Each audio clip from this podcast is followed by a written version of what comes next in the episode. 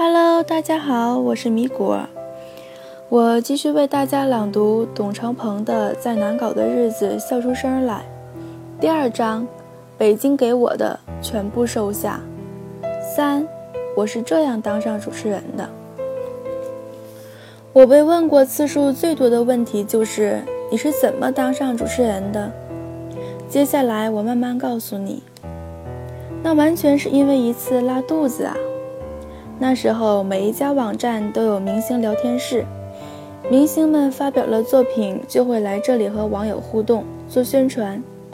搜狐明星聊天室的主持人是王阳，也就是招我进搜狐的人。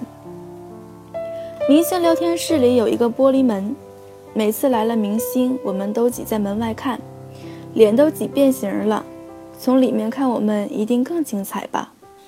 玻璃门里只有明星和黄洋，还有一个打字员。黄洋可以和明星肩并肩坐着，让所有人都很羡慕。谁不喜欢明星呢？我也有过追星的经历。我追的第一个明星是雪村，那是在上大学的时候。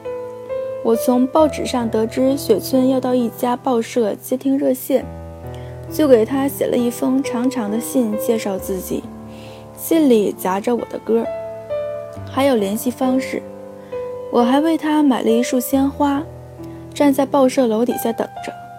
雪村在下车的时候，比其他人看上去都干净很多，那是一种明星的炫目光环。即便是他也有。奇怪，我为什么要用“即便是他”呢？我把准备好的信递给雪村，嘱咐他一定要看。他上楼以后，我第一时间拨通了那个读者热线，和雪村说：“又是我，我是来提醒他看信的。”那天打热线的人可能不算多，后来我还拨通过三次。晚上，雪村的助理给我打了一个电话，说雪村老师听了我写的歌，挺好的，但是他觉得不太适合他唱。还有，别再拨回来了。雪村可能是误会我了，我不是想让他唱我的歌，他是我见到的第一个明星，那是我第一次和明星合影。但是黄洋天天都能和明星合影，因为他是明星聊天室的主持人。其实那个工作非常轻松，就是坐在那里念网友们的问题。然后明星回答，打字员帮他们在聊天室里打出来。我经常幻想自己可以像黄洋一样和明星们坐在一起。突然有一天，机会来了。中午吃饭的时候，主编有些严肃，他说下午花儿乐队要来聊天室，但是黄洋拉肚子了，没有主持人。黄洋拉肚子了。我问主编，主编说：“对呀，他拉肚子请假了。”哎，你怎么这么开心啊？我赶紧控制了一下表情，解释说：“我开心是因为花儿乐队，我很喜欢他们的歌，而且自己以前组乐队也唱过他们的歌，对他们挺了解的。”主编听出了我的意思，说：“那好啊。”你替黄洋主持一下吧。二零零四年七月三十日下午三点，我终于坐在了明星的旁边，那是第一次无比惨痛的经历。我错了，这份工作一点儿都不轻松，真的坐在明星们旁边会很紧张，说话都抖，而且有时候网友们的问题都问完了，就必须自己找话题硬聊下去。特别尴尬，偏偏那天遇上的是花儿乐队，大张伟和成员们都太能说了，太聪明了，我接不上他们的话，觉得自己很笨。那是一个小时的明星访谈，访谈特别漫长，好像有一整天那么长。从那以后，我就患上了大张伟恐惧综合症。我从心底里是喜欢他、佩服他的，我很欣赏他的娱乐精神，但可能跟我第一次的主持经历有关吧。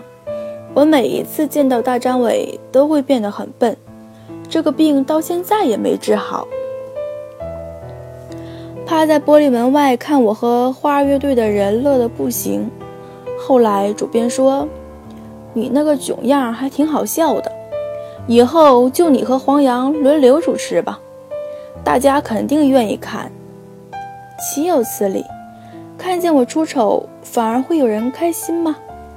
后来才知道，几乎所有的喜剧大家都会笑，那是因为看到里面的人比自己更惨。黄洋也没什么意见，他主持明星聊天室已经很多年了。我上大三的时候参加过一场 Beyond 乐队在搜狐的聊天，就是他主持的。由我加入进来分担，对于他来说是解脱。刚一开始，大明星归他，小明星归我。后来，我主持的场场次逐渐增多。再后来，当突然有一天聊天室开始有视频的时候，他就不主持，就不主持了，因为他觉得自己长得太黑了。其实谁在乎他长得黑不黑呢？那时候镜头从来都不拍主持人的。就这样，我一边做着网络编辑，一边成为搜狐固定的明星聊天室主持人。这都是从黄洋拉肚子开始的。从有视频那天算起，我是中国互联网的第一批主持人，亲身见证也推动了这个行业的发展。现在很多大牌主持人都愿意降落到网上做节目，但在很长一段时间里，我对于网络主持人这个职业羞于启齿。